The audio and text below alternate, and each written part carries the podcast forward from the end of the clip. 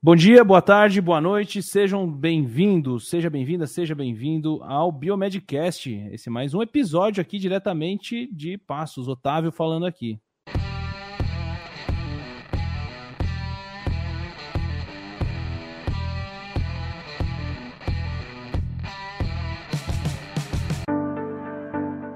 E aí galera, beleza? Aqui quem fala é o Bruno. Estamos aí de volta com mais um episódio. É um prazer estar aqui com vocês hoje com um convidado ilustre. Fala pessoal, aqui quem fala é o Luiz, diretamente do Rio de Janeiro. E hoje um episódio aí com muitas coisas incríveis pra gente ver. Temos uma convidada aqui ilustre, como o Bruno comentou. E vamos que vamos. Ei, deixa eu apresentar aqui a nossa convidada. Fica bem à vontade, Patrícia. Eu vou, vou fazer um breve, uma breve introdução, mas eu vou deixar você se apresentando, contar um pouco. A gente vai perguntar bastante da sua história e tal, da sua carreira, né? Como você construiu. Mas a Patrícia, Patrícia Braghini, a, a pronúncia é essa mesma, Patrícia? Uhum, é isso. Ela tem formação em física pela UFSCar, né, Universidade Federal de São Carlos. Durante a graduação, ela fez uma iniciação científica em química quântica e termodinâmica dos líquidos, ou seja, uma nerd. como, como, como nós aqui, tá? Além disso, ela também fala vários idiomas, né? Ela, é, enfim, português, alemão, italiano, inglês, francês, espanhol, dinamarquês, enfim. Ela é uma poliglota também, né? Ela, enfim. Patrícia fala com a gente diretamente da Itália hoje, né? E ela tá lá, e ela tá, tá lá porque ela trabalha com sequenciamento genômico, é, genômico e detecção de câncer em estágio inicial. Também ela faz tratamento de dados de alta densidade, desenvolve dentro da Quanticum, que é a empresa dela, uh, um projeto de pesquisa para detecção de CTCs. Ela vai explicar um pouquinho para a gente sobre isso. Patrícia, seja bem-vinda. Muito obrigado pela sua presença aqui. Te agradeço por aceitar o convite. Eu sei que é difícil, 11 horas da noite lá, sabe? Obrigado mesmo pela disponibilidade, viu? Não. Seja bem-vindo e pode se apresentar, fica à vontade. Eu, eu agradeço o convite. É, é uma honra estar aqui é, presente e 11 horas, me imagino, não é nada. Assim. Se eu não estivesse falando com vocês, provavelmente ia estar trabalhando, estudando. Então, não, não, não preocupa, não. É um prazer estar aqui. Obrigada mesmo. Pô, e, legal, e, obrigada pelo ilustre, né? Porque eu até me sentindo. até um boost na web. Fiquei felizinho. Não, ô louco, é um prazer, é um prazer. Obrigado mesmo, viu? Eu quero falar bastante sobre a Quântico, só que antes, vamos lá. Você consegue contar um pouco da sua história, Patrícia? Como, como que foi? De onde que surgiu essa ideia de gostar de física quântica, cara? começou bem, olha, bem, quando era bem novinha. Eu queria ser astronauta, né? Da criança. Olha. Então, já lá pelos sete anos, queria ser astronauta, queria ser astronauta. Então, comia chocolate nesse Lego, aí dava figurinha lá da Apollo 11, sabe? Começou por aí. então, tenho até hoje as figurinhas. Não, não, era, não era Nestlé, era surpresa. Tinha chocolate surpresa. Surpresa, ah, surpresa. Sim, eu lembro. Eu guardei, colecionava aquilo lá que eu queria ser astronauta, né? Eu queria ser astronauta de tudo quanto é jeito. Só que aí eu comecei a pensar nas implicações de ser astronauta, né? Criança, né? Eu falei, ah, ok, é alto e eu tinha medo de altura. Eu falei, não vai dar certo. eu não vou conseguir chegar lá. Eu falei assim, então o que eu consigo, assim, na, ser uma astronauta na Terra? Mais ou menos assim, foi o que eu pensava, né? Imagina, isso é para criança. E aí foi quando eu comecei a, a me interessar por física. E aí, eu, quando tinha uns sete anos, eu decidi fazer física. Decidi que ia ser física, né? E aí, no decorrer da minha vida, eu ficava confirmando com a minha mãe se eu podia ser física. Eu falei, mãe, eu posso fazer física? Tudo bem? Se eu... Alguém, alguém, alguém na família que fez física pra você pensar com sete anos de idade? Não, ninguém. Não, não. Quem te contou que tinha que fazer física para ser astronauta na Terra? Eu li. Não, ah, então, mas, não, mas na, na minha cabeça, Mas eu, eu aprendi, eu comecei a ler muito cedo, então já, já, já era na minha, sabe? De ficar ali lendo, de ficar vendo as coisas. E, e, minha mãe sempre mostrou muita constelação. Então, assim, já tinha aquela coisa. E ela falava o nome da constelação, não falava estrela, ela falava ah, essa constelação. Então, e ela associava com estação do ano. Então, assim, já, sabe, eu tinha. Ela me passou desde cedo essa primeiro contato com a astronomia. Então, assim, já vem da pessoa que você mais é, se no mundo. Então, assim, você começa a copiar e você começa a olhar determinado assunto de uma, de uma forma diferente. Então, e, e, aí o interesse só vai crescendo, né? Porque não, é super legal, é impossível você ver, começar a ler coisa de astronomia e não amar aquilo lá. É coisa mais legal do mundo. E aí, é... E é isso. Só que aí depois eu, aí eu pensei direito, né? Eu falei, tá, eu quero ser física, mas eu não queria. Aí quando eu tinha já uns 9, 10 anos, eu, eu já tinha lido mais informação, eu não queria ficar na universidade, aí eu decidi que eu ia ter uma empresa. Nossa. Com 10 anos de idade? Não, não, mas, não, mas é o plano, né? Você tem que ter o, era o plano. E aí, não, na cabeça de criança, assim, porque eu queria, eu queria fazer o que eu quisesse, porque eu sempre fui que difícil de controlar, no sentido de, é, sabe, quando você tenta controlar muito alguém, assim, tem, tem gente que é mais tranquilo para isso, você consegue levar mais tranquilamente, e tem gente que odeia controle, que é o meu caso. Então eu sabia que eu ia querer fazer as coisas mais ou menos do meu jeito, entendeu? Sem ter ninguém. Então tinha que ser minha empresa, porque senão eu ia ter que, que seguir alguém e não era o que eu queria. Então eu queria fazer minhas coisas dentro da astronomia, sem que ninguém me falasse o que eu tenho que pensar e o que eu tenho que fazer. E aí chegou quando, sabe, eu fui envelhecendo e depois chegou na época de prestar o vestibular. Eu prestei e, e passei, felizmente. E, assim, foram os anos mais complicados da minha vida, quando eu fui fazer física. Foi muito difícil, eu não entendia nada. É, era muito, muito difícil, sabe? Assim, de, de, o tempo inteiro na graduação, principalmente a parte clássica, assim, uhum. não, não entendia. Sabe quando você não entende? De, de Física é fácil não entender. É. Sempre estava acostumado a tá, ficar entre os primeiros da sala, sempre ali. Você chega na física, te dá uns Assim. um choque de realidade. E aí você começa a tirar nota baixa, assim, não é possível, eu estava estudando, e eu estudava e eu não entendia o negócio. Você tem que viver, né, para entender como você funciona. Então, às vezes, a tua perspectiva, o jeito que, que você pensa, te, te condiciona muito a olhar de uma determinada forma. Então, por exemplo, a gente consegue prever nosso comportamento no futuro olhando as nossas experiências passadas, né? Então, na, na física, eu não tinha tido essa experiência de, de, de achar que tudo era complicado, de toda essa forma. E aí, eu sempre achava que estivesse estudando do jeito certo, que estivesse olhando dentro da perspectiva certa. Mas a, a universidade ela não foi feita para, acho que pelo menos não no começo, para você pensar livremente, né? Primeiro ela te, uhum. te, entre aspas, né, de catequiza, né? Você começa a pensar do jeito que, assim, do módulo, a escola começa você começa a seguir por esse caminho e depois a universidade continua, né? Te colocando uhum. dentro de uma forma de pensamento.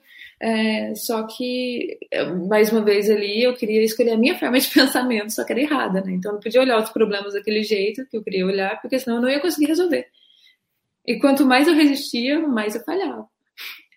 Só que aí, na parte da quântica, quando eu tive contato no primeiro semestre já da, da universidade, foi um contato que foi muito legal, porque é, tendo uma aula de, de, de, química, eu percebia que eu pensava de outra forma. Que assim, eu não tentava. Na, na física clássica, você olha assim, os eventos e é muito. Eventos, assim, as, as coisas acontecem de uma forma contínua. Então, você consegue estabelecer através de uma equação assim, o que vai acontecer no futuro. Na quântica, não é assim. É tudo probabilístico. E, a, uhum. e como eu vejo o mundo, eu vejo, as, eu vejo o mundo do, da minha assim, visão pessoal, então não tem nada a ver com o jeito de trabalhar, eu sempre vejo as, uh, muito dessa maneira, de forma probabilística, ou seja, que eu não vou conseguir ter o controle das coisas, de variáveis uhum. o tempo inteiro. Então, a uhum. forma que você vê como pessoa o mundo, acho que reflete na forma com que você aplica uh, quem você é e o teu conhecimento e a forma com que você se move dentro de uma profissão. Então, acho que foi ali que, que, que eu falei assim, ah, peraí. E aí, durante a graduação, eu via sempre que eu tinha, que eu, que eu, que eu me dava muito melhor, que eu conseguia, é, é, sabe, desenvolver, estudar e, e, e, evoluir muito mais quando tinha probabilidade envolvida. E a quântica é exatamente isso, né? Como eu falei, é tudo, é tudo probabilístico. Então foi ali, e é claro, né? É uma coisa que vai, você faz uma ressonância, né?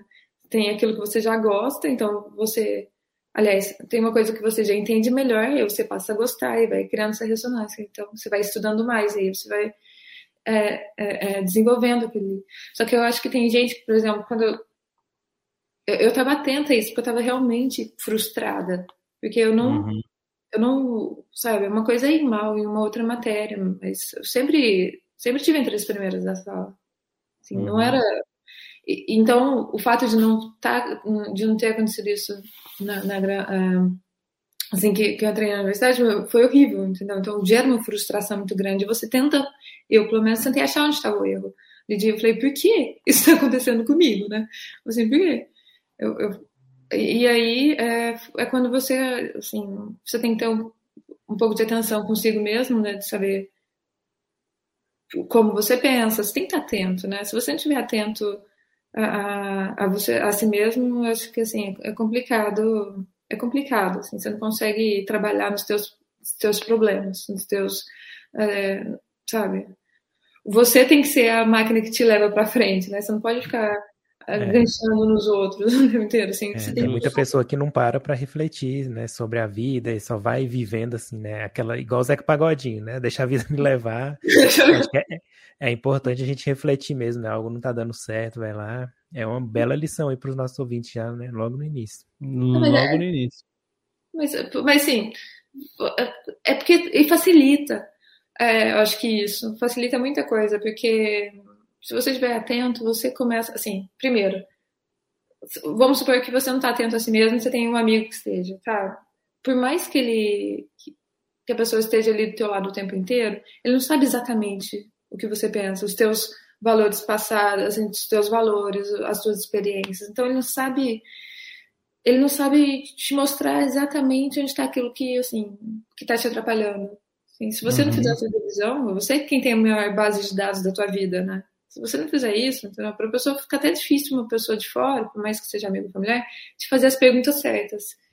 É, porque assim, a resposta quem tem que dar é você, porque às vezes tem coisa que, sabe, que é, você assim pode e aí tem tua perspectiva, né? Saber se você realmente quer evoluir naquele ponto, ou se você quer deixar do jeito que tá, ou se você, sabe, é questão de, de autossatisfação. Eu estava insatisfeita com isso, estava frustrada, então eu tive que trabalhar em alguns pontos.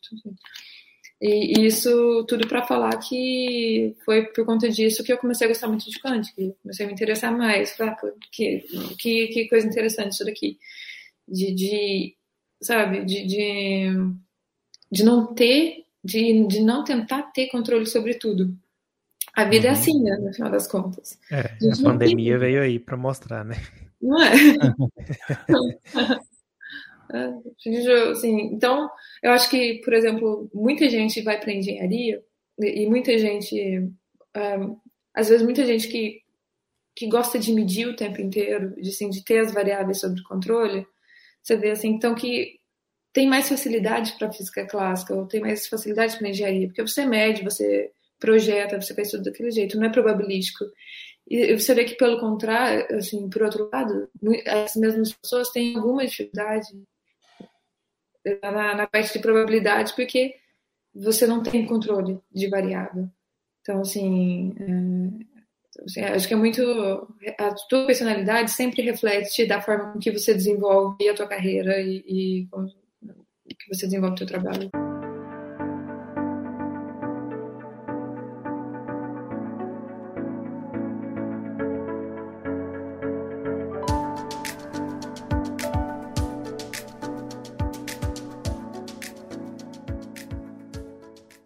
Que surgiu né, essa ideia de criar uma empresa quântica. Né? Você disse que lá a criança já queria criar uma empresa, né? Queria ser, não queria trabalhar para outra pessoa, né? Para ter que obedecer ordens.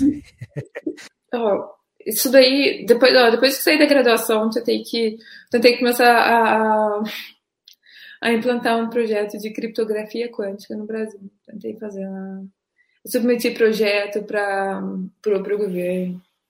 Eu fiz, sabe, tentei de tudo, só que era uma, era uma coisa muito nova, isso daí tem mais de 10 anos. Continua sendo nova hoje, entendeu? Então você vê que não tem coisa na área hoje, então há 10 anos piorou, né? O que me fez desse, desse salto, eu abri uma outra empresa que não tinha a ver com isso, mas comecei a usar a holografia, né? A gente, eu queria desenvolver um sistema de videoconferência por utilizando holografia. Então, a holografia começou, a, a, essa parte de criar, de criar holograma, é, começou assim, uma forma de, pesquisa. E depois, em 2015, eu tive um problema de saúde muito, muito grande. Eu tive infecção nos dois rins. Eu tive uma infecção urinária que passou para os dois rins. É, e aí eu tive problema neles. Depois, depois eu tive uma infecção generalizada. E aí eu tive que ficar no hospital, quase morri. E tomei o maior susto, né? Você tá tão novinha lá, a última coisa que você vai achar que você vai fazer é morrer com, com é, 29 anos. Tinha 29 anos. Pielonefrite. Exato. E eu, não, eu tava feliz, eu, não, eu lembro que era carnaval. Eu achei que eu, que eu fosse assim, eu não tava 100%, falei, vou no hospital, tomo lá, o médico vai me passar alguma coisa só pra tirar da, da cabeça, sabe? Aquele negócio. E eu falei assim, ah, depois eu falei, vai ser rapidinho ali, demorar meia hora e depois tô em casa, né? Eu com churrasco, eu já tava pensando em churrasco, né? Uhum. Aí chegando lá, fiz um hemograma e demorei, a mulher me colocou pra sentar na caminha, né, no, no letinho lá, assim. E aí eu falei assim, fiz um hemograma, né, que fiz uma transfusão, né, então não, não era por que tava demorando tudo aquilo. Aí quando vê, ela, a mulher, desculpa, a enfermeira, Aí depois, ah, quando vê, ela me pediu para voltar e repetiu o exame. Eu falei, não, não. Porque daí, quando a pessoa pediu, imagina, pediu para repetir o exame, eu falei, ou a amostra, ou teve algum problema na amostra, ou ela tá querendo confirmar alguma coisa. E nesse tipo de coisa eu já penso pior, entendeu? Todo paciente pensa aí. Pensa, é, recoleta. É. Pensa. Ah, e aí foi e aí demorou mais um tempo e quando ela veio falando que, que o médico queria falar comigo. Nossa, eu falei, nossa, não. Não, boa coisa não era. Cheguei, é cheguei... câncer. Já achando que... Mas é, é, é, olha, eu não sabia o que era, eu sabia que era ruim. Aí o médico falou, e confirmou, né? Eu falei assim, então, é, olha só, você tá com infecção generalizada Aí eu falei assim, ah, tá, é, me dá alguma coisa que eu vou pra casa lá churrasco, depois eu volto, né? Alguma coisa mais assim. Sabe quando você não quer aceitar o negócio? Uhum. Eu finalizado, falei, tá, tá, tá, tá. Sexta-feira de carnaval, tá, tá, tá. Foi mais ou menos assim. Ele falou, olha só, se você não ficar aqui, você, se você quiser se retirar, você vai ter que é, assinar um termo. Assinar um termo, exato, assinar um termo, que você se responsabiliza. Eu falei, não acredito. Eu falei assim, você vai voltar em, em algumas horas com parada cardiorrespiratória. Aí já eu falei, o que? Já era arriscar demais, né? Ele falou assim, porque você tá. Ele foi lá e me contou o caso de uma modelo que tinha, tinha, tinha acabado de morrer, ela tinha sofrido uma amputação e depois ela morreu com sepsis, com, com infecção. E falou: você tá indo pro mesmo caminho bem rápido. Aí, nossa, foi horrível.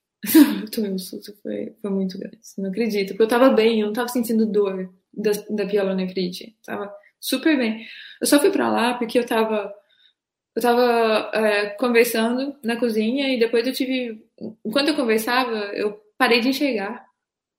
Ficou tudo preto, fiquei cega, nunca tinha acontecido isso. Aí eu peguei e deitei no chão, porque eu fiquei com medo de cair, né? Eu falei, espera que isso. Sabe o computador quando para de funcionar, então ele trava. Tela preta. Eu, foi o que aconteceu, foi idêntico. Tela azul. Eu travei. É, então, aí eu foi, foi, aí eu fui por isso, né? Fui, fui pra lá. É, meu meu ex-marido tinha falado, falou assim, olha só, é, falou, vai. falei, vai, porque você tá enrolando, assim, tem uma coisa estranha que você, você tá enrolando, você não tá indo. E eu fui. Bom, ainda bem, porque isso salvou a vida. Se ele não tivesse falado isso, não teria ido no é. hospital. Eu teria ficado, porque a gente tem a péssima mania, assim, não todo mundo, mas muita gente tem a péssima mania de é, Assim, se você tá com uma dor, ou se você não tem um sintoma, se acontece uma coisa estranha outra, você não vai atrás. Você espera, assim, tá com uma dor horrível ou piorar muito pra, pra ver o que tá acontecendo. E, e o teu corpo, ou o pior ainda, é quando a pessoa começa a tomar remédio para tirar a dor, porque a dor é a mensagem do corpo, é, né? Tá avisando, uhum. tem algo errado. Avisando. E aí, se você mata o mensageiro, é ruim, porque a situação evolui, vai, vai piorando, né? Vai degenerando, você não está percebendo para que, em que direção que ele está piorando. E aí você uhum. vai pro médico, acho que ele nem consegue seguir aquilo lá direito, porque às vezes a pessoa tomou tanto remédio que não tinha, assim, que o médico não tem informação direito, porque você se, sabe, você, você mudou o quadro. No meu caso, eu não tinha tomado nada, não tenho, nunca tive costume de, de automedicar, não gosto dessas coisas. Foi próprio uma, uma questão genética, né? então meu corpo não, não, não me não dava dor, então, mas por isso que chegou numa situação tão complicada. Se eu tivesse sentido dor antes, teria ido para o médico. Eu não teria, sabe, esperado tanto assim. Então, talvez se não tivesse tido pielonefrite nos dois rins, que ainda foi um prêmio, né, que eu ganhei, assim, prêmio de sortuda do ano, porque não é nem o que, sabe, foi muito azar, porque geralmente é um rim só, né. É um só. Uhum.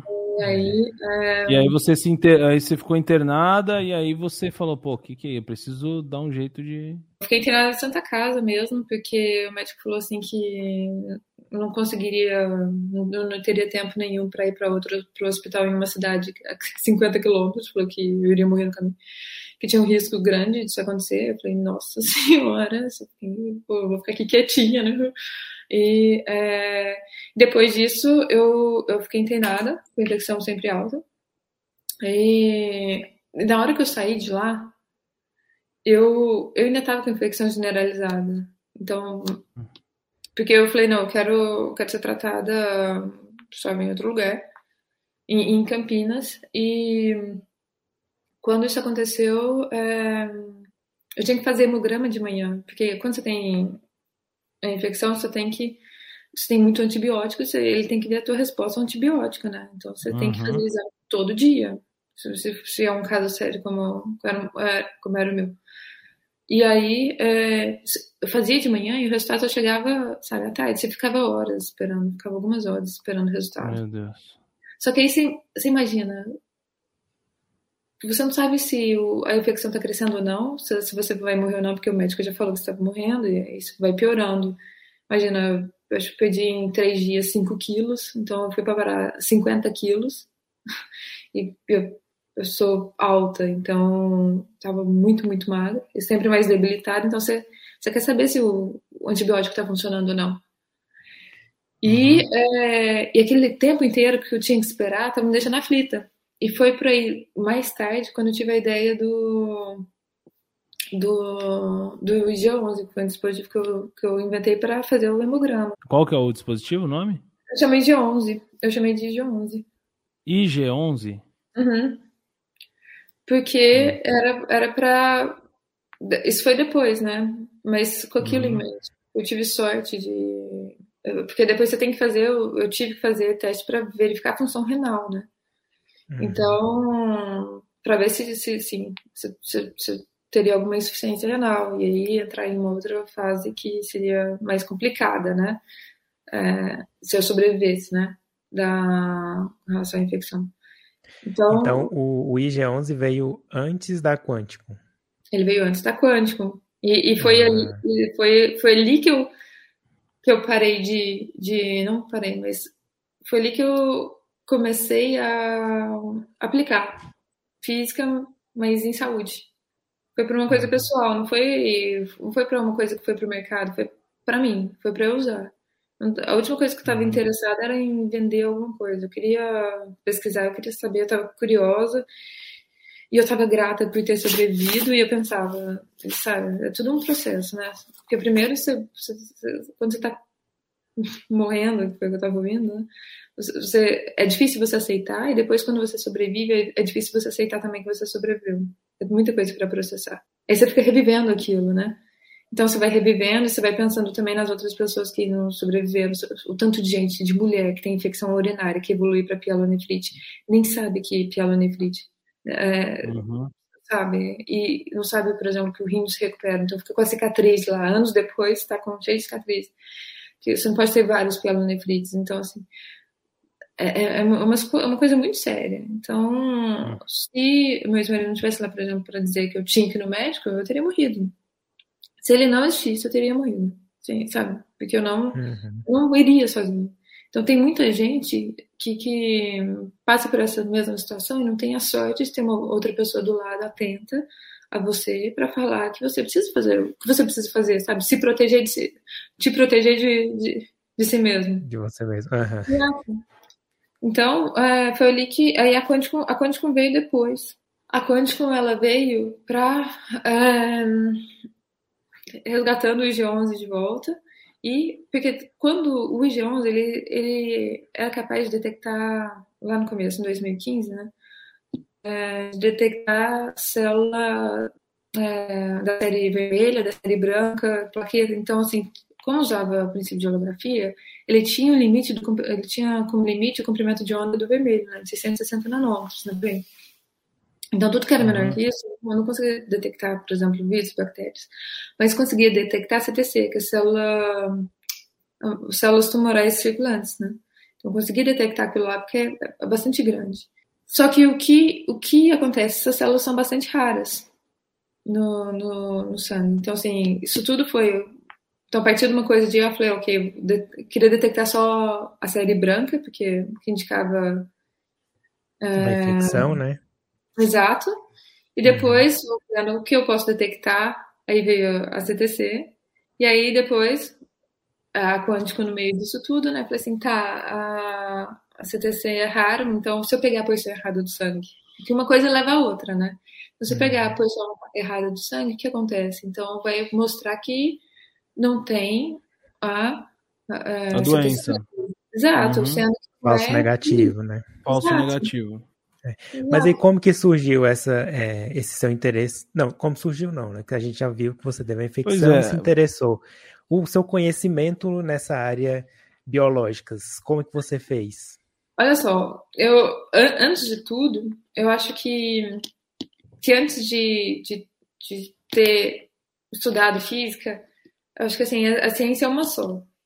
E a uhum. ciência não sabe, ela não a matemática não para e fala que é matemática, ou a física não para e fala que termina a física, e a biologia não para. A ciência, assim, acho que ela, ela, é única, então não tem uma fronteira. A gente cria a fronteira, a gente cria esses limites. E eu nunca criei esses limites, eu sempre circulei dentro do que eu achava, de onde a minha curiosidade me levava dentro de ciência. Porque, sabe, quando antigamente a gente tinha filósofo, né? Assim, a ciência uhum. era a filosofia, depois ela foi se quebrando, né? A filosofia uhum. foi se quebrando a ciência. Eu acho que a minha abordagem é aquela mais antiga, em que é, é tudo mais unificado. Assim, eu prefiro ver todas as coisas como uma só, uma continuidade e assim, elas são contínuas e se integram, sabe? Ao invés de ficar recortando por muitos pedaços, porque assim. Matérias. É, exato, porque olha só, quantas, às vezes você precisa fazer uma pesquisa e então você coloca cinco equipes diferentes, cada uma com uma especialização, sendo que você tem um cérebro e seu cérebro é capaz de pensar em cinco assuntos diferentes, entendeu? Continua sendo necessário ter equipes grandes compostas por, por, por muita gente. O que eu estou falando é, a gente não precisa se limitar estritamente a uma área. Porque, é, é, sabe, uma coisa é você ter, você sempre tem um ponto forte, mas outra coisa é você ter a perspectiva de tudo ali, ver como as coisas se encaixam.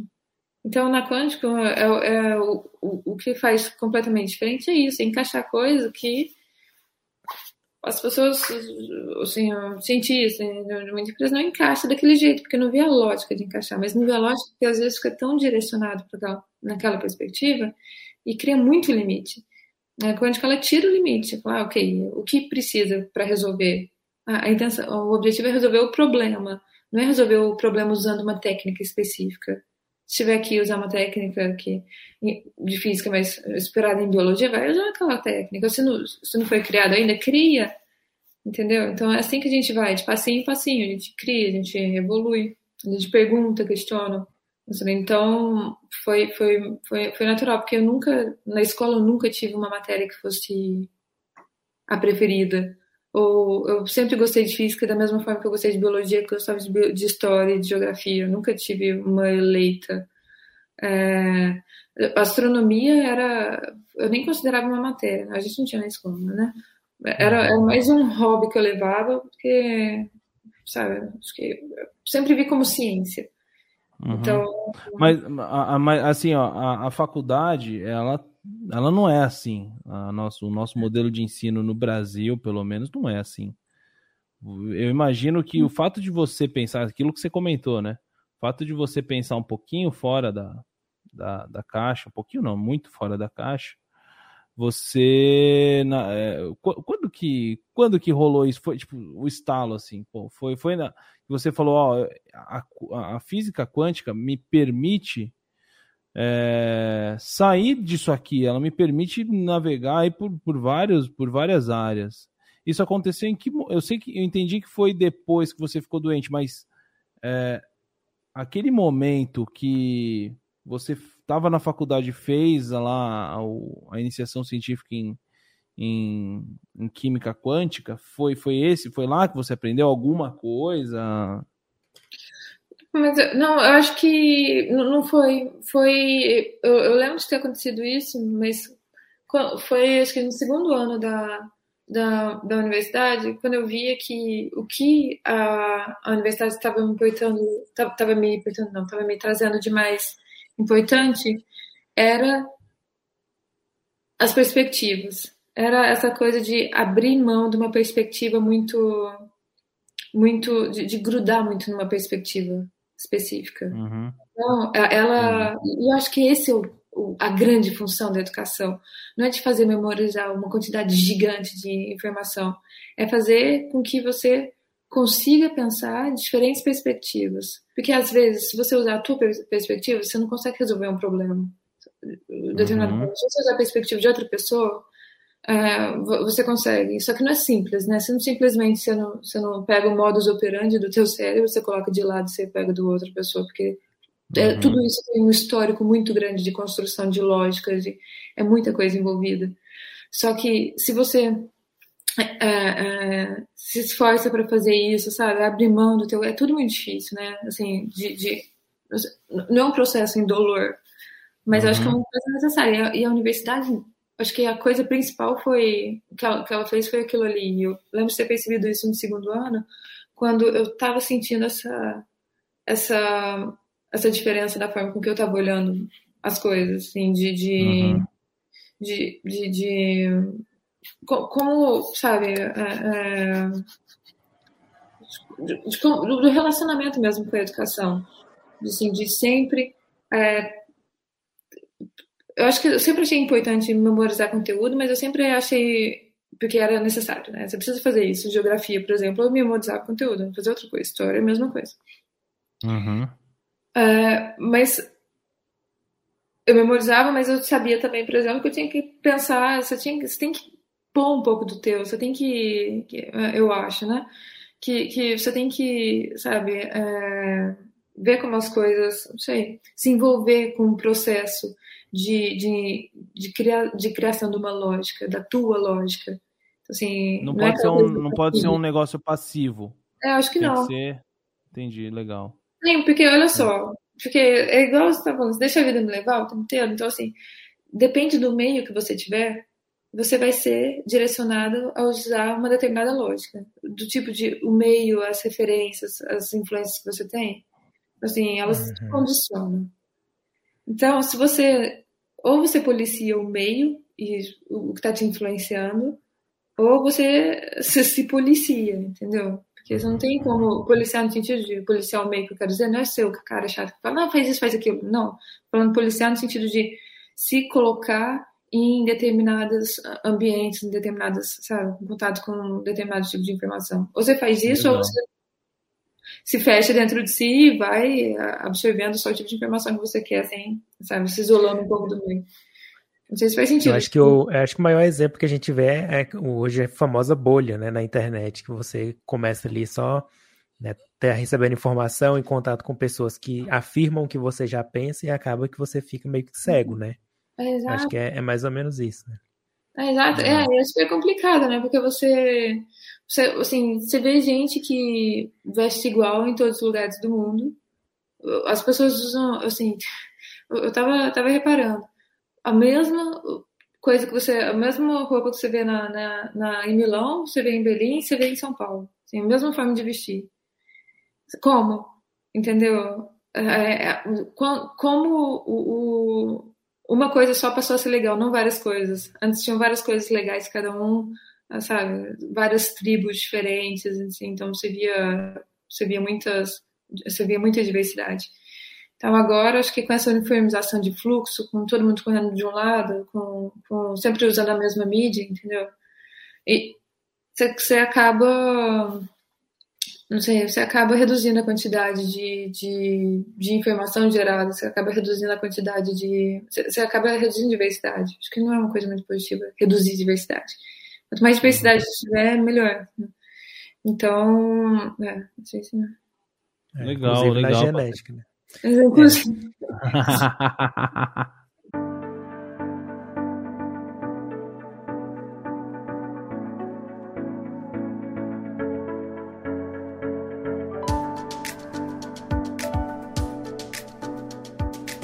É, ô Patrícia, então explica um pouquinho como, como que funciona o, IG, o IG11. Como que funciona?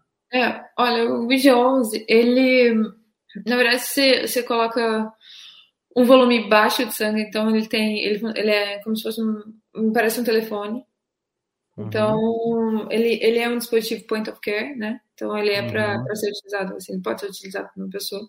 Só que tem várias camadas de, de legislação, né? então não é que a gente pode uhum. Correr diretamente para a pessoa e supor que essa pessoa vai coletar sangue, mesmo que seja vai uma gotinha, uma quantidade pequena. Mesmo assim, a pessoa pode ir lá passar a mão no cachorro, entendeu?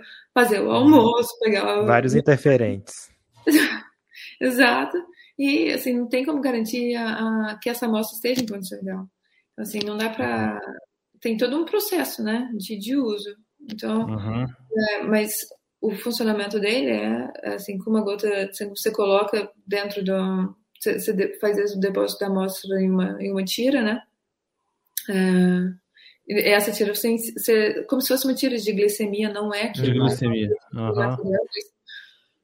Imagina que seja mais ou menos naquela a forma de usar seja mais ou menos aquela, você insere dentro do IG11 e ele ele trata aquilo lá, então ele, ele faz uma análise física e, e química daquilo ali e, é, e te fala, assim, é conectado com o sistema de, de machine learning, é então tem alguns algoritmos de inteligência artificial, né, dentro de machine learning, então a gente uhum. usa desses neural networks para mostrar qual é o tipo de para fazer essa detecção. Eu sempre acho importante, assim, não basear sempre em software.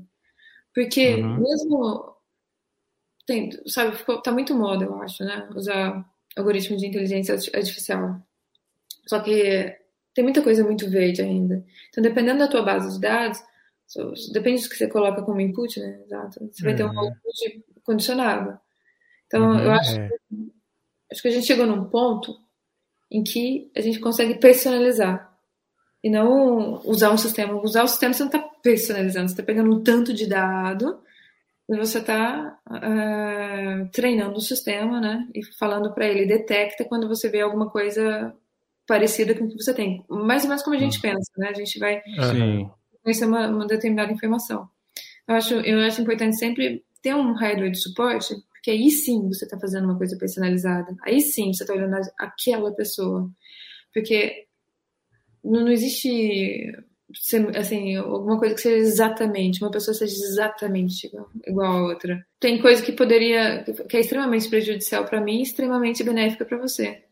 Então, assim, como eu vou usar esse parâmetro, entendeu? E se eu estiver usando, por exemplo, como parâmetro, é, um dado que é, é benéfico para 100 pessoas, né? Uma variável que é benéfica para 100 pessoas, e se para mim, se eu tiver uma, se eu tiver uma alergia específica, aquilo lá vai me fazer mal, entendeu? Mesma uhum. coisa, é, assim. Então, por isso o IG11 tem a parte também de sistema de, de, de, a gente usa também o machine learning aliado ao hardware. Assim.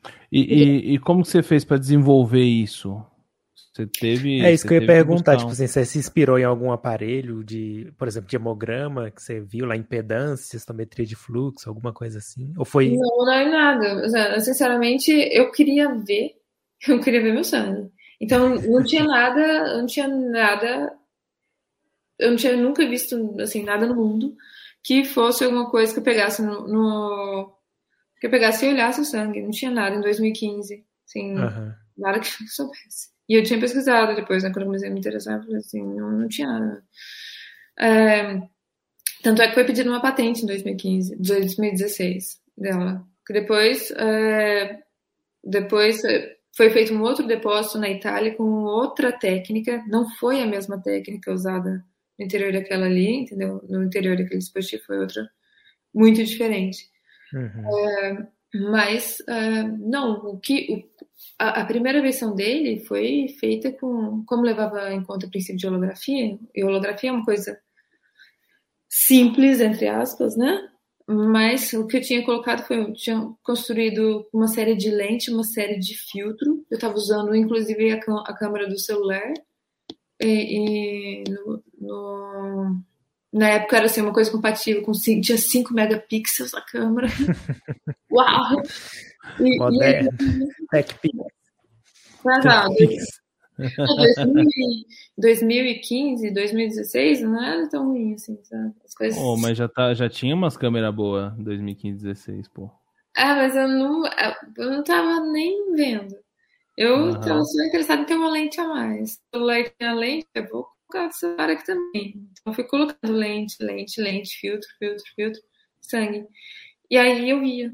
Eu falei, não acredito. Que foi quando eu comecei a ver. Eu via, via por exemplo, é, então, eu tenho um certo problema com sangue. Eu não, apesar de trabalhar com isso, eu, eu não gosto, eu não gosto. Por isso, sempre com um volume pequeno. Não é porque eu acho bonito, para quebrar a barreira da ciência. Não, porque eu tenho horror.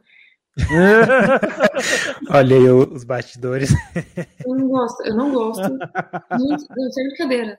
Eu sou daquela que quando eu vou fazer coleta de sangue, eu dou meu braço, eu olho para outro Nem lado. olha. É. Não, nunca olho. E sempre a enfermeira, a pessoa que vai fazer a coleta, começa a contar a história, começa a perguntar. Eu falo, você tem cachorro? Me conta alguma coisa. Porque eu acho que eu vou ficando branca e com aquela é, cara de some. Se ficar nervosa, a veia some. Fica mais difícil. Não, e é pior, porque demora mais. Né? É. Esse negócio de ter volume baixo é por isso, assim. E, e depois, para fazer o experimento, eu tinha que ter sangue, né? Vocês imaginam que, que horrível que era para tirar sangue. Então, eu ia lá, comprava lanceta, mas eu não tinha coragem de me machucar. Isso aqui no Brasil. No Brasil. Eu, uma vez eu peguei uma faca, tentei fazer uma pontinha com a faca. Porque eu não conseguia fazer com a agulha. Não, gente, sem brincadeira. É... Se você não gosta de sangue. Era mais é fácil pânico, rasgar a cutícula assim, ó, no cantinho. A gente não quer fazer mal pra gente mesmo. Você, não quer se infligir, infligir dor. Você não quer, é. sabe, se machucar. Uhum. Então, tem, assim, tem gente que tem paciente tem pessoa que tem diabetes, então ele acaba se acostumando com o tempo e para ele não é nada. Falar, mas não, para mim era e continua sendo. eu gosto desse negócio de sangue, eu não quero ficar, sabe? Eu acho que você tem que produz então um produto que não precisa tirar sangue, né? Nossa, já olha, fica a dica. Essa que eu já não tentei. Ela já deve ter tentado. Ela já, com certeza. com certeza já tentei. Eu, eu, eu não consegui. Eu não, não consegui, mas eu, pra mim isso é a coisa mais maravilhosa possível. E, e assim, Aí você fala, tá, pode usar só o sistema. Não, aí é que tá, eu não acredito que dê para usar só o sistema, a gente tá falando de saúde. Então tem que aumentar o maior, o máximo possível as chances de fazer o um negócio, de, de, detectar. Você quer olhar. Então qual é a forma mais segura? É o sangue. Então se aquela é mais segura, então vamos pela mais segura. Eu não tenho que gostar, né? Pra, é, pra, o que é o certo. Em nome da ciência, tem que fazer, tem que abrir mão de algumas coisas. Fazer. Tem que fazer, mas na época de, do, do, do IG11, horrível. E depois eu tentava convencer todo mundo ao meu redor. furar o dedo, mas tinha o mesmo problema, ninguém queria furar o dedo, todo mundo tinha medo. Aí o resultado que ele liberava era, era número de células, como que era? Não, era exato, então assim, tinha um resultado por imagem. Uhum. Então, mostrava ali algumas. É, porque no começo não tinha o sistema de inteligência, não tinha aí, né? Então era assim. Não contar, não tinha. É, você conseguia visualizar. Uhum. No começo, né? Então você via lá, você via a célula branca, você via as células vermelhas, você via muito organizadinho. No começo você via, você via até o fluxo, porque na hora que você coleta ele. É, o sangue não é sólido, né? Então ele. Não, não, ele tá escorrendo. Exato, e você via escorrendo. Eu falei, nossa, que legal, você imaginou a felicidade. Eu falei, nossa, tava tão feliz que queria mostrar para todo mundo aquilo lá. E aí foi, foi e acima daquilo ali você vai evoluindo, né? A curiosidade impulsiona. Eh, quando você estuda porque você tem que, que aprender alguma coisa, quando você é obrigado a aprender, você vai mais ou menos de má vontade, mas você vai lá e fala, ai, então eu tenho que aprender isso daqui. Mas quando você tem que aprender porque você está curioso a respeito de alguma coisa, e, e é, é diferente. É, porque você aprende muito mais rápido, você nem, nem, nem te pesa aprender, a tua curiosidade serve de combustível. É. E, e, aí você vai com fome de conhecer as coisas, com fome de evoluir. Você fala, não, mas isso aqui eu não consegui, uhum. mas o que eu preciso fazer para conseguir ver essa outra coisa aqui? Ou o que mais eu posso ver? Ou o que aí você viu, eu via lá uma, uma célula estranha e eu mostrava para um tanto de biólogo, mostrava o que, que é isso daqui? Você já viu isso daqui? Para médico, você já viu isso daqui? Aí, não, eu nunca vi. E eu falei, não, mas que isso? Aí você vai pegar e você vai estudar, aí você vai estudando, você vai estudando, você vai estudando. E aí você vai juntando coisas, você vai. Você, você, sabe, não, não, é uma coisa que tem fim, né? Você fala, ah, né? Uhum. É diferente é. quando você está na empresa. Quando você está numa empresa, você pode falar, não, aqui, acá, eu preciso disso aqui para ter um produto. Quando você está em ciência, não tem fim. É. Você... Uma pergunta é, te leva a outra, né? Pensamento científico mesmo, né? É. E, e não pelo método em si, mas pela curiosidade. Ô, ô Patrícia, é... beleza. Aí como, como que você fazia para ver? Porque assim, a gente que, que, que, trabalha na área, que faz hemograma direto em, em microscópio, para a gente enxergar as células, a gente tem que corar elas. Você tinha algum tipo de coloração? Você fazia algum tipo de coloração ou não? Ou você só sangão mesmo ali e boa? É, no, no começo foi exatamente isso que hoje evoluiu muito. Sim, uhum. o, o grau de complexidade disso, assim, se aquilo lá de 0 a 10, se aquilo lá fosse 2, 3, agora assim, acho que é 12. É... 0 a 10, 10. É, mas, é, mas na época, no, no, no começo, no, nas primeiras versões, sim, porque eu não estava interessada em, em, em, criar aquilo ali, né? Para competir com nada. Eu estava interessada para ver. Então, assim, uhum. aquilo nasce como muito como experimento. E Isso é depois de formada. Isso é depois de formada. Já já estava formada. Ou estava na faculdade? Tava, não, estava formada. Isso não tive, quando eu desenvolvi isso, não tinha relação com. Não foi uma coisa de pesquisa desenvolvida dentro da, da graduação. Foi em casa? Você fez em casa isso? O primeiro assembly, né? A primeira coisa de componente, sim, foi. Porque, como eu te falei, eu não queria. Eu queria ver. É a mesma coisa. Você tem conhecimento em eletrônica, você tem conhecimento naquilo você tá curioso a respeito da. Você quer enxergar alguma coisa, que você vai fazer você pegar o teu. Você vai comprar as coisas, você vai chegar ali e vai montar. E... Montou e fez. É, porque eu acho que é isso. Você tem que. Ou você, você pode decidir ficar com uma ideia e ficar com aquela curiosidade, deixar aquilo lá, sei lá, deixar pra lá, entendeu? Ou você pode ir lá e tentar responder as perguntas.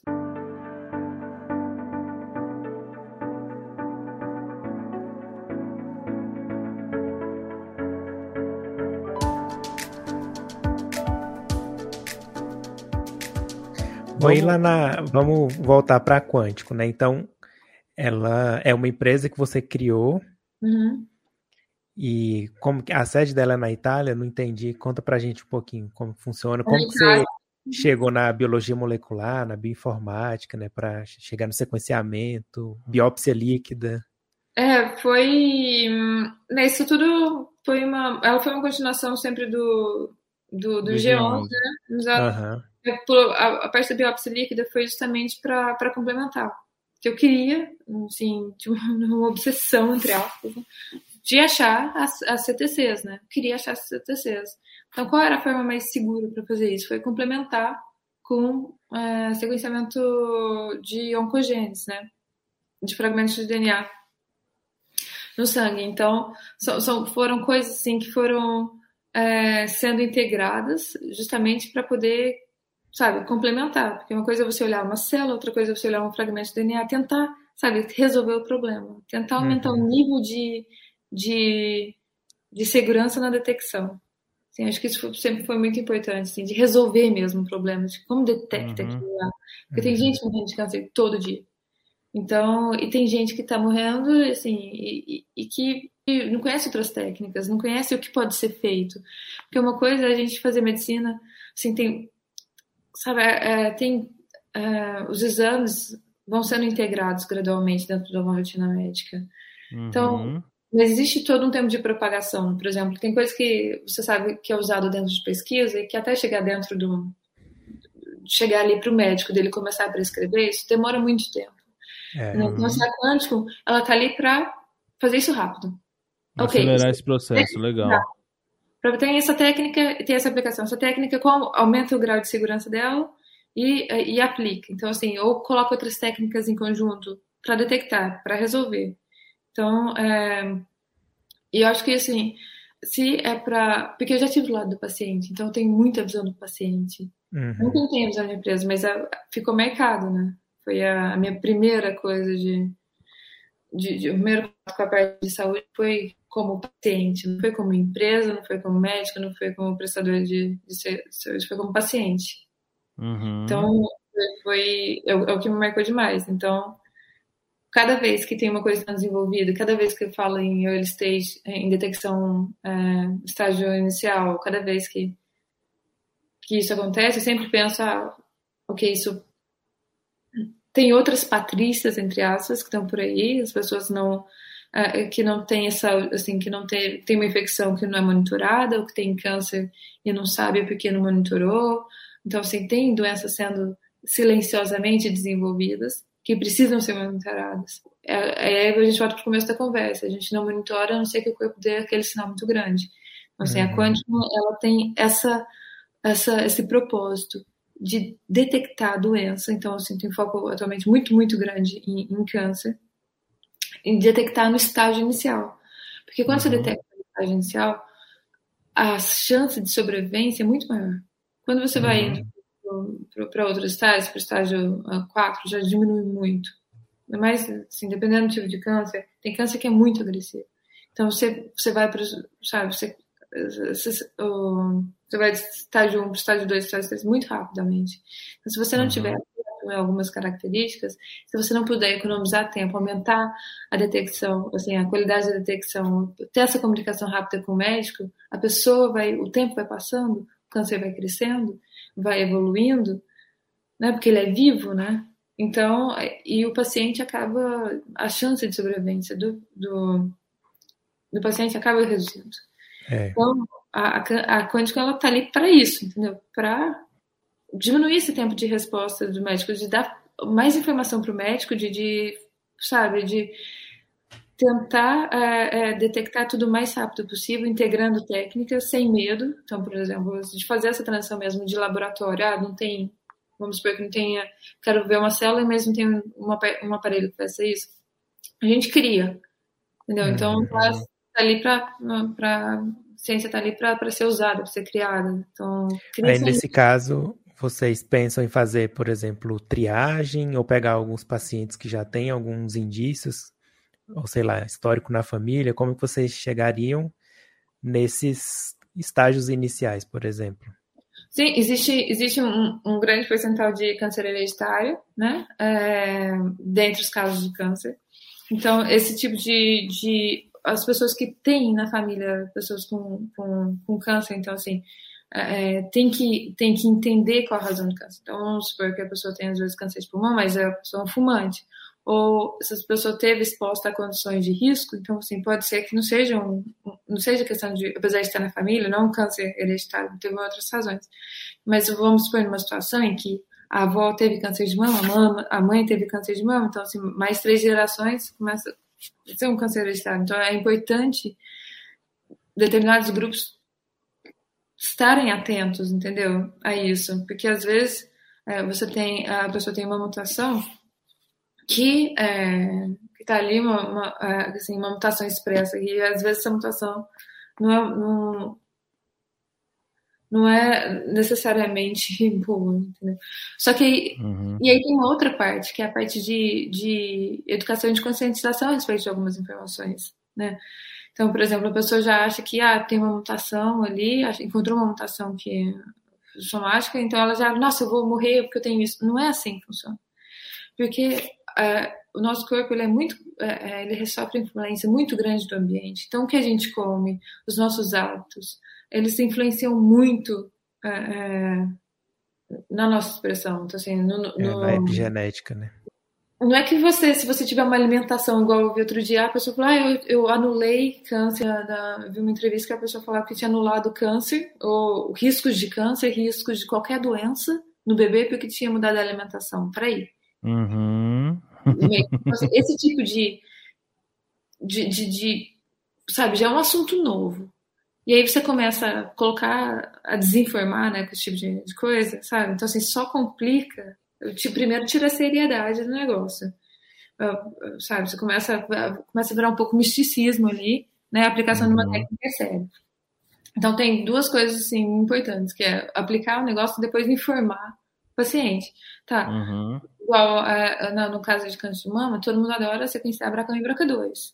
São dois genes uhum. muito grandes, mas eles não são os únicos. Então, saiu um paper na Nature, por exemplo, que fala que para populações árabes, se eu não me engano, foi na Nature, né? depois eu posso passar a referência para vocês, que é, para populações árabes, é, os genes não são é, prevalentes no câncer de mama. Então, assim, tem, dependendo da tua, da tua etnia, sabe, uma, um set de gene vai ser mais relevante que o outro.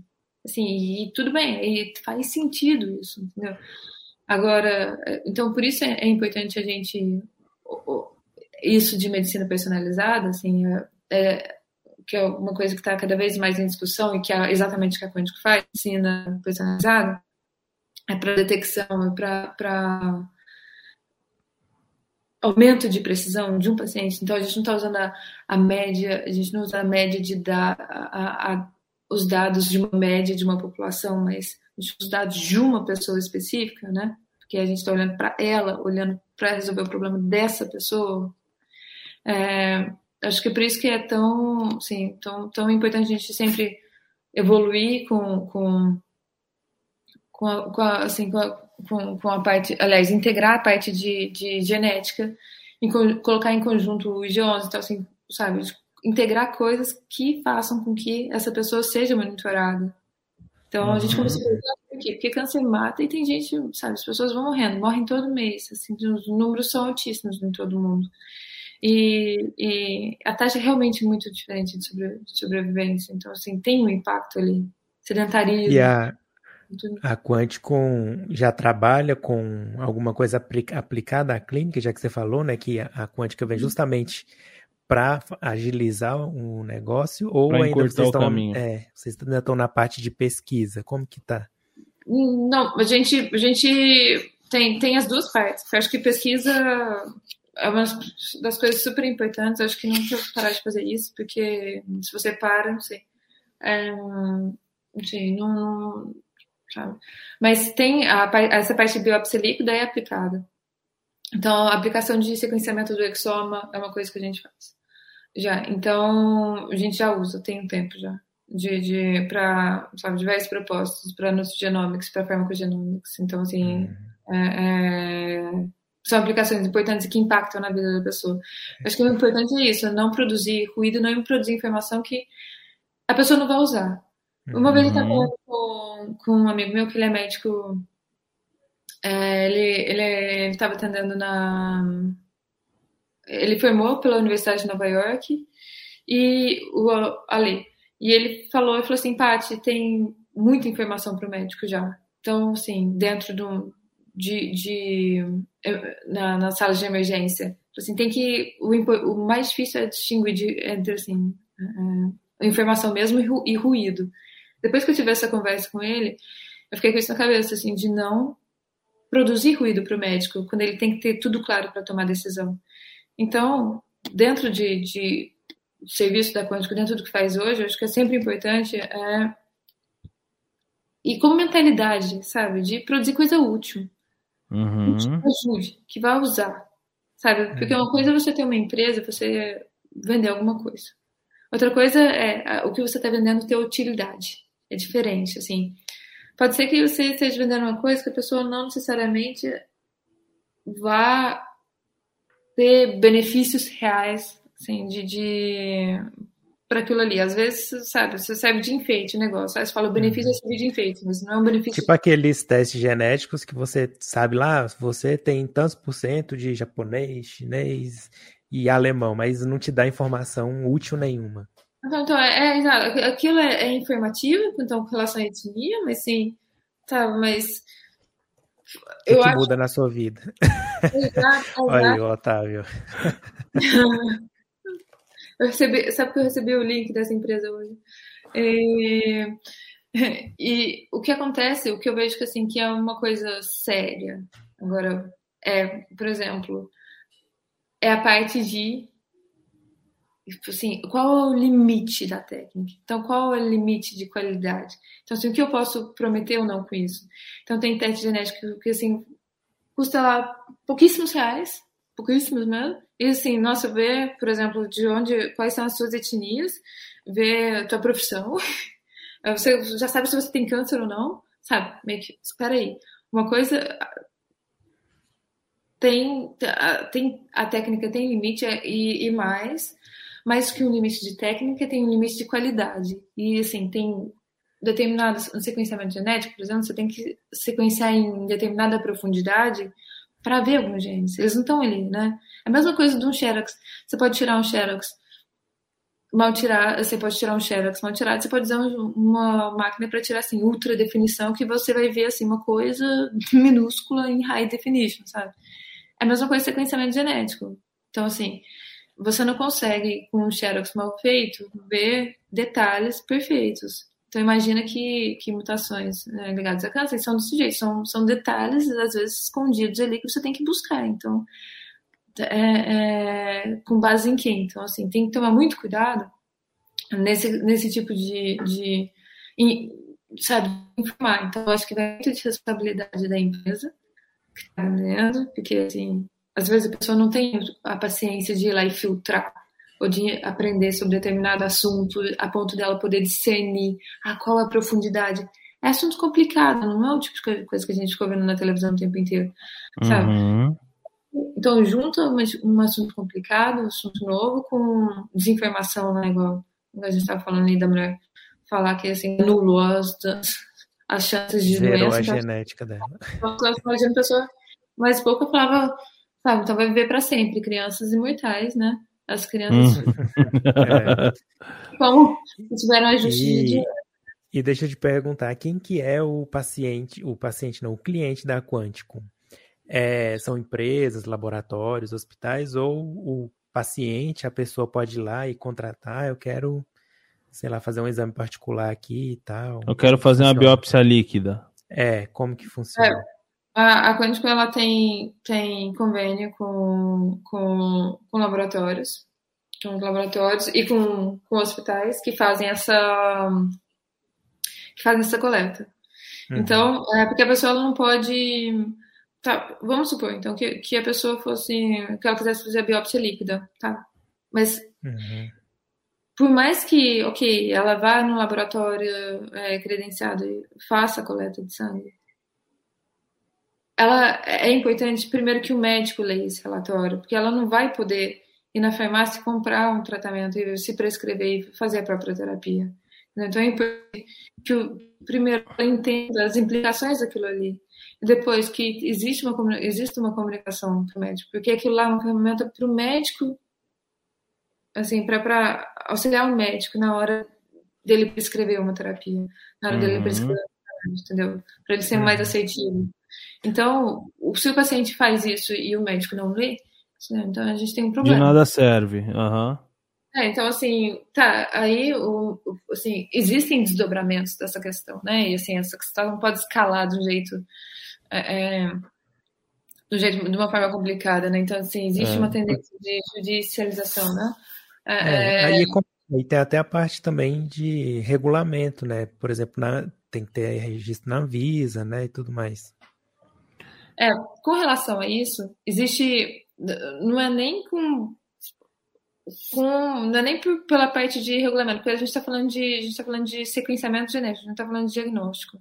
Eu não tô falando. Uhum. Então, assim, tem, tem duas. Tem, tem camadas diferentes, tem fluxos regulatórios completamente diferentes. Então, para o paciente não é uma questão de reconhecer ou não, porque, por exemplo, para comprar esse teste de DNA que fala que você tem câncer ou não, ninguém passou pela Anvisa. Claro, as pessoas compram nos Estados Unidos, compram não sei onde, e, e passa, passa ali. Porque a, a parte de, de sequenciamento, ela, é, ela tem regulamentação, tem, tem, tem, tem uma série de, de, questões ali. Tem a questão de privacy de dados, que é uma questão importante. Tem a, a tem a questão de, de regulamentação do próprio setor, que a gente está falando de, de, genética. Então, assim, o, no, os governantes eles não podem restringir muito a ponto de frear um desenvolvimento científico daquilo lá, porque tem muitos avanços que foram é, é, que vêm desse, desse tipo de exploração, de sequenciamento, né, de exploração do genoma humano, quando você vai estudando aquilo ali, mas também não pode é, liberar muito, porque começa a ir para a parte de engenharia genética. Então, assim, uhum. é uma coisa assim, que é uma mão é, de, de assim, que, é, que é regula que a gente... Uma tá via de duas mãos. Exato. Então, assim, que está que tá evoluindo. Então, é, e, consequentemente, o posicionamento de de, de, de, de órgãos regulatórios, entendeu? É uma consequência de, de dessa do uso de, de como tem sido feito a aplicação da, de determinada técnica. Então, assim, o paciente usar, então não é nem. É, acho que é mais uma questão de aumentar a segurança para o paciente é, usando, sabe, uma, uma, questão de responsabilidade da empresa do que, é, do que, do que outra coisa. Assim, outra coisa completamente diferente é não indo para o lado de biópsia líquida, mas indo para a parte de farmacogenética. De, uhum. de... Não, assim, é, foi um exemplo só a questão da biópsia líquida. Mas uhum. assim, é, o, o, paciente ele, ele depende para usar quântico, ele, ele precisa do médico antes. Ele não pode buscar o serviço sozinho, basicamente, né? Não, se for para biópsia líquida, absolutamente é, não. Ele pode entrar em contato, mas aí a quântica entra em contato com o médico dele. Entendi, legal. entra em contato com o médico vai saber de qualquer forma, que a gente vai entrar em contato. Então, assim, sempre, sempre com autorização, entendeu? Não é nada de a gente pega o dado e faz sempre com autorização da pessoa. A única forma da, da pessoa ter acesso a quântico sem isso é se não for biópsia líquida, se for para ter algum sequenciamento do, é, do exome, por exemplo. Uhum. Para explorar a parte de. Farmacogenética, farmacogenética. Exato. É uma coisa que a gente, que a gente faz. Então, aquilo ali não, não não tem as mesmas implicações de uma biópsia líquida. Beleza. Então, Show de bola.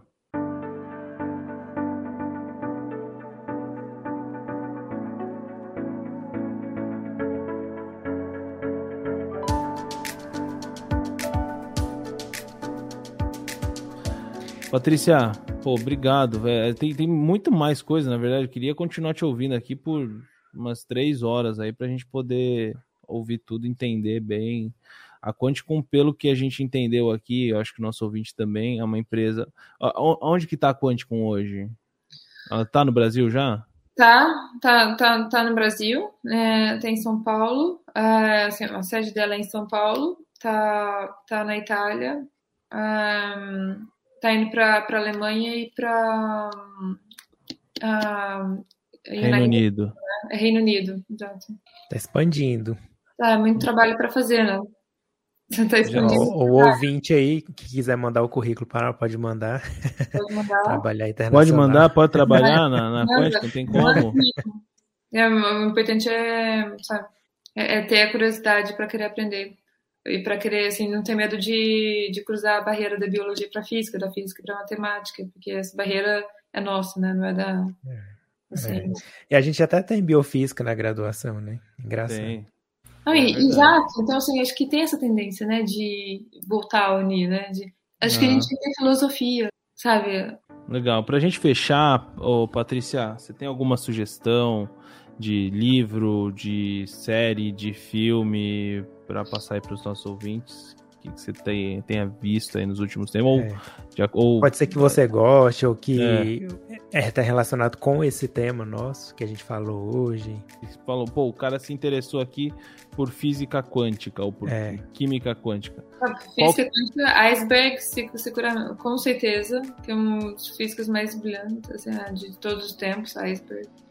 Iceberg. É, é, é, o nome do autor. Para a parte de astronomia, eu diria que Carl Sagan, bom e velho Carl Sagan, que é. teve até uma homenagem dele no Star Trek Discovery, eu acho, no final. que foi, fiquei super feliz na hora que eu tava vendo, né? Eu nem preciso falar, né? então, o, tá. o Luiz aqui embaixo da gente não gosta muito do Carl Sagan. Ele tem um podcast chamado Side Talk. Ah, Ele não sim. gosta quase eu nada, amo. quase nada do Carl Sagan. Ah, você ama Carl Sagan? Ah, legal. Então, Já consumi, consumi toda a obra dele várias, várias, várias, várias vezes. Nossa, que legal. Nossa, fiquei até feliz. Por que você não falou claro. Você teria sido meu preferido desde o começo. não, não, Eu nunca li nada.